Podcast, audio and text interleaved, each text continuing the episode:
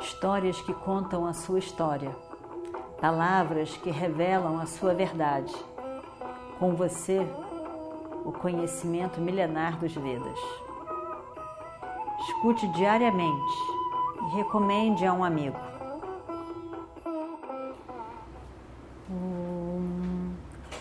Vakratunda Mahakaya Suryakoti Samaprabha Nirvignam Kurume Deva Sarvakaryeshu Sarvada Continuando então a nossa história do Mahabharata, você está certa. Não existe corretude, não existe Dharma neste salão. Nós todos merecemos ser mandados para o Naraka, o inferno, por todos os crimes cometidos hoje. Todos esses homens de bem, esses homens do Dharma, Bhishma, Drona, Dhritarashtra, e outros mais velhos não conseguiram dizer nada. Não disseram nada quando Yudhishthira foi levado a esse jogo. Não conseguiram estacionar o jogo. Não disseram nada quando você foi oferecendo a si mesmo e os seus irmãos como aposta. E até agora, nesse momento, mesmo tendo sido perguntados, ninguém disse nada. Por que, que eles estão todos silenciosos? Ninguém diz nada. Ninguém tem a coragem de enfrentar Duryodhana. É isso. Ninguém tem a coragem de enfrentar Duryodhana e dizer a verdade? Ninguém diz nada. Continua sem dizer nada. Ninguém diz nada. Incrível. Ninguém diz nada. Tendo ouvido essas palavras de Vikarna, continua ninguém dizendo nada. E aí ele diz: Bem, então eu vou dizer o que eu acho. Ninguém diz nada. Draupadi não foi perdida. O príncipe dos Kurus não podia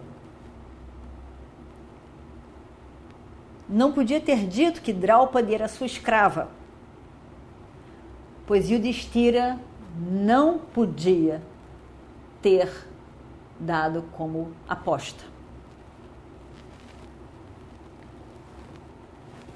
Dizem os sábios que existem quatro grandes perigos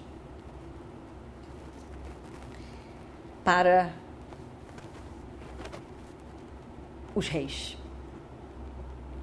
O primeiro grande perigo, um grande perigo porque pode roubar o juízo e o julgamento do Dharma. O primeiro deles é a caça. Não é que a caça não seja permitida para os reis, mas existem regras.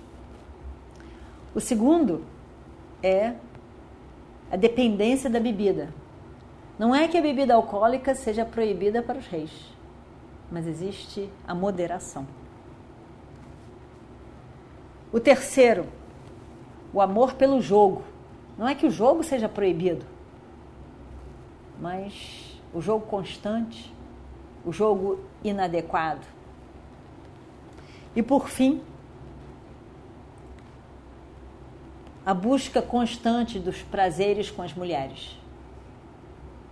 Quatro coisas podem realmente destruir a cabeça do rei, do seu julgamento, do julgamento do que é correto o rei perde completamente o seu julgamento, o seu pensamento racional. E foi assim com Yudhishthira. A febre do jogo tomou conta dele e ele se tornou completamente irresponsável pelas suas ações. Ele fez coisas que ele jamais faria e realmente fez coisas muito idiotas. Quando ele foi desafiado e não tinha mais o que apostar, ele aceitou apostar Draupadi. Sob a sugestão de Shakuni. Mas Yudhishthira concordou. Mas na verdade ele não tinha nenhum direito a usá-la como aposta. Já que ela é a esposa dos cinco. E não só dele. E aí então, o que o nosso avô disse não é válido nesse caso. Porque nesse caso, a questão do Dharma é que ela era dos cinco e não só dele. E sem o consentimento dos outros, ele não poderia ter apostado Draupadi. E, portanto, ela não é uma escrava não é escrava de Duryodhana. Ela não foi perdida para o monarca Duryodhana. Ela está livre. Completamente livre. As palavras de Vikarna criaram um alvoroço naquele salão. Todo mundo, na verdade, achou que o raciocínio dele tinha sido muito claro, de que ele estava certo, de que aquilo tudo era perfeito. Como que a gente não pensou nisso antes? E todos então concordaram que Draupadi não seria escrava. O raciocínio de Vikarana estava certo. Mas nisso, Radeia, Radeia, dá um pulo furioso contra Vikarna. E ali ele fica. E Vikarna, ele diz: Vikarna, você está achando que você é muito sábio, mais sábio do que todo mundo. Mais sábio do que Bhishma, do que Drona, do que Dhritarashtra. Todos esses sábios aqui presentes. Como você pode achar que Draupadi não é uma escrava quando esses todos estavam concordando que ela fosse escrava? Nesse entusiasmo idiota seu, você está se achando muito cavalheiro e você pensa que todos estão errados e só você que é o certo e o sábio no meio de todos. Como que ela não é escrava? Ela é escrava. Todos os maridos pensam que ela não consideraram que ela não fosse escrava. Vocês pensam que eles iam permitir? Eles não fizeram nada, eles estão aí concordando, ninguém disse nada, os cinco deles. Ninguém disse nada. Ela fez pergunta e o Destino respondeu e o Destino não respondeu. Ele mesmo. Ela põe a pergunta para todos. Ninguém responde também. Você acha que não é certo chamá-la de escrava? Você pensa o quê?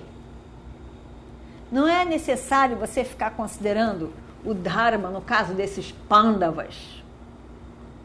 Afinal de contas, eles não são dhármicas.